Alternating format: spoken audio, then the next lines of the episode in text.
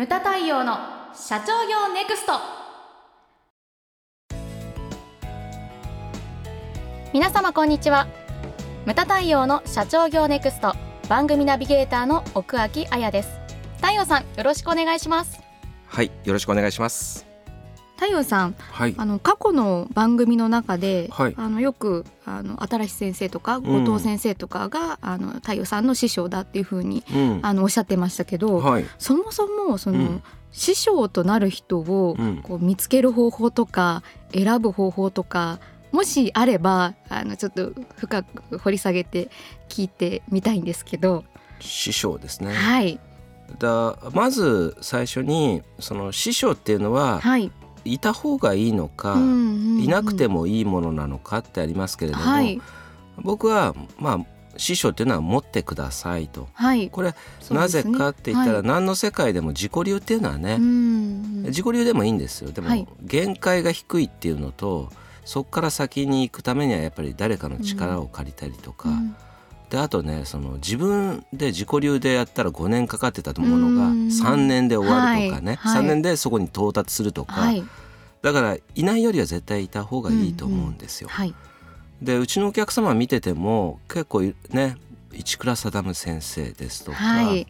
市倉先生はね今日ちょっとね母と話したんですけれども、はい。朝っぱらから市倉先生の話でしたよ。すごいですね。っていうのは今でも市倉会っていうのがあってね。このはい間ですね、あのうちの両親がその市倉会の方と会食をしたんですよ。そうだったんですね、うん。うんでそれであのやっぱり市倉会っていうのはすごいねうん。っていうのが朝から無丈の会話。すごい。無丈ならではの。濃いね 朝から。濃いですね。うん。そんなことがあったんですけれども、はいはいはい。市倉先生はなんであれだけじゃあねお客様から支持されたのかというのがあるんですけれども、はい。それ市倉先生のねキャラクターだと思うんですキャラクターですか？うん。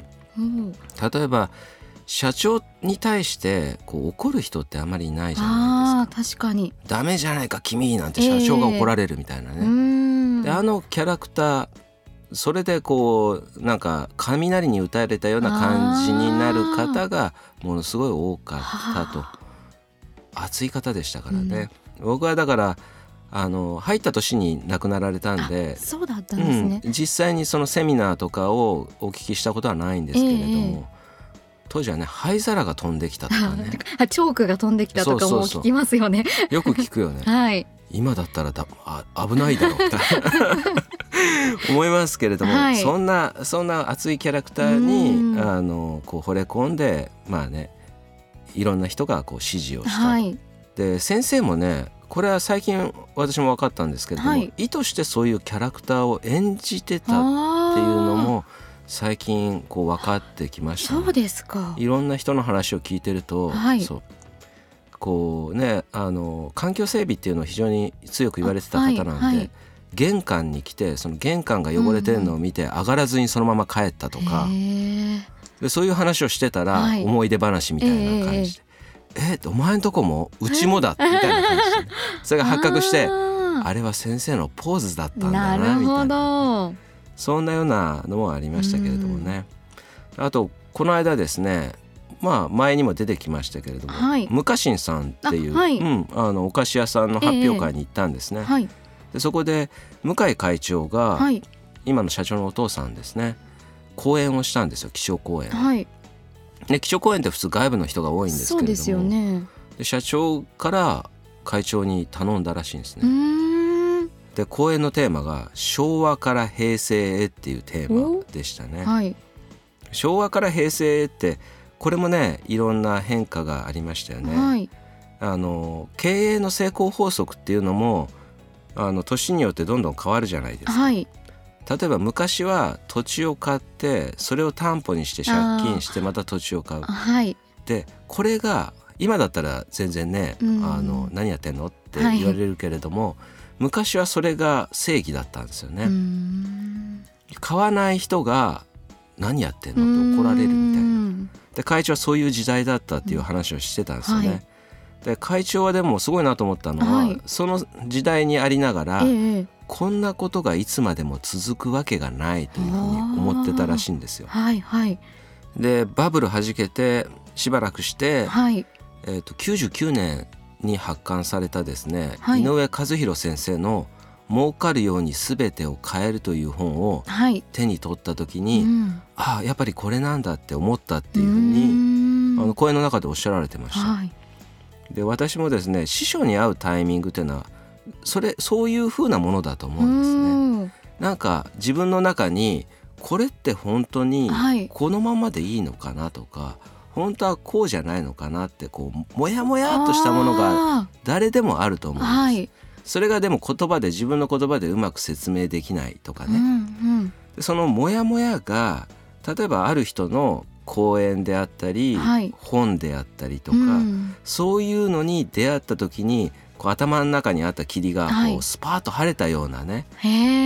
感覚になることが、はい。ら私もそういうのが何度かあるんですよね。うんそれを感じた人がだから自分の師匠というふうに私は今呼んでるんですよ。そういうことなんですね。うん、あのまあそれがあのタイミングだと思うんですよね。だからいろんな人のその本読んだりとか、はいセミナー行くっていうのはだから非常に重要なことだと思うんです。うんうん。で私はね冒頭であやちゃん言いましたけれども、はい。新しい先生とか。ね。はい。新しい先生のその言葉に共感する部分がやはり非常に多かったんですね。あのうちの会長もよく言いますけれども、ええ。トンネルの先の光はい。とかね、あとは自責の考え方、うんうん。あの他人のせいじゃなくて自分に問題があったんじゃないかっていうようなことですとか、それからですね非常に私も心がけてるのはあの人間っていろいろなタイプに分かれるっていうふうにはい。おっしゃられてたんですね。うん。例えば自燃型自分から燃えるあ人ーはい。でそれから可燃型？可燃。人から火をつつけられたら頑張る人、はい。だから社長がこうだって言ったらあのーそれにおーみたいな。そう。やりましょうみたいな感じでであとは不燃型っていう人も少なからずいるわけですね。まあね燃えないと、そうですよね。燃えないと。であと悲しいことうんに、うん。人の火を消して回る 消消火火型型の人もいると。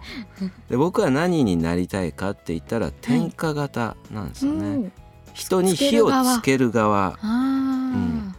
これがなるほどなと思ったんですよね。で組織ってね人の集合体じゃないですか。いろんはない。やっぱりタイプがいるわけですよ、うん。今今言ったね可燃とか自燃とか不燃とかはい。いっぱいいるわけですよ、うんうん。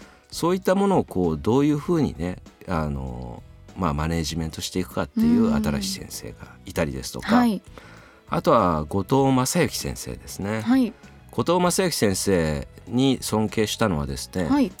やっぱり自ら動く。社長自ら営業であの人駆けずり回ってたんですね。うんそうでしたね。はい。で全員営業だって言って、うん総務は一人でええんやみたいな感じでうね、ん。あのまあ、動く組織にしたっていうのと、あとはですね、まあ、後藤先生あの京都の老舗の家訓を非常に研究されてる方で,、うん、でどこの老舗にもあった言葉っていうのは先代を大切にするっていう言葉だっていう、はい。それも刺さりましたし、うんあとはあの人の生き方そのものですよね。はい。悪なきチャレンジというふうに、まあ、後藤先生はあの講演の中で必ず使うんですよ、はいこの言葉を。絶対一回は言うんですよ。へえ。だから今でもそのチャレンジをしてるといううんまあねうちの会長よりも年上ですけれどもエネルギッシュな方でねそういった生き方を学んだのとはい。あとは行徳哲夫先生、はい。行徳哲夫先生はやっぱり喜怒哀楽ですよね。うん私も何度もね前に言いましたけれども喜怒哀楽がない人っていうのは僕は信用できないと思うんですよね。その最近の人っていうのは喜怒哀楽がうまく表現できなかったりとか、それがあるから突然切れて、ね、人を殺しちゃったりとかそう,、いうのがあると、喜怒哀楽がない人間は死んでるのと同じだっていうのが、あとは生きることは燃えることっていうふうに先生おっしゃられてますね。うん。まあ、人間にはまあ36度南部の熱があるわけじゃないですか、はい。生きてるってことはこう熱を発することなんだと、うん冷めている人間っていうのは死んでるのも同じだと。はい。その熱い生き方を学んだりですとか、うん。あとは井上和弘先生ですね、先生はやはり何と言っても畳む削る変える、はい、それからですね畳む削る変えるがあまりにもこうセンセーショナルでクローズアップされちゃったんで、はい。はい、ちょっと影に隠れてるけれども、はい、先生はですね、仕組む仕掛けるし続けるっていうのもよくおっしゃられてるんですね。ええ、この私6個のキーワードは常に経営の中で心がけています。それから最後に田中道信先生、まあ、今言った中で道信先生はねつい、まあ、今年ですけれども他界されちゃったんですけれども、ね、この人はまあ、小集団活動ですね。うん、あのっていうのとあとは頭でっかちのチームになるなっていうことですね、うん、知識ばっかり詰め込んでいてはダメだと。いうふうなことを常々おっしゃられてました。で営業の鬼と言われてた方ですねあの大きくなったら組織ってやっぱり見えなくなってくるから大きな組織であってもその中で小さい集団をいくつも作っていくという、はい。そういうことをこう捉えられてました。うん、まあ以上私はですね5人の人を支持してるわけですけれども、はい、ぜひですね、うん、あのまあねいろんな方さっき言ったようにタイミングであのね最初から決めてかからずにこう聞いてた時にね、はい、そのさっき言ったように霧が晴れたような感覚になったりとかそういったことがやっぱりあるわけですよ実際にね。はいだから僕はいろんな人の話を聞いて勉強するっていうのは非常に重要なことだなっていうふうに思ってるんです。はい、ぜひですねこれ聞かれてる方もそういった方にですね、はい、こう出会え出会えることをですね私も祈ってます。はい、はい、ムタ太陽の社長業ネクストは全国の中小企業の経営実務をセミナー、書籍、映像や音声教材、コンサルティングで支援する日本経営合理化協会がお送りしました。今回の内容はいかがでしたでしょうか？当番組で取り上げてほしいテーマやご質問などございましたら当番組ホームページ上からお寄せください。お待ちしております。それではまた次回お会いしましょう。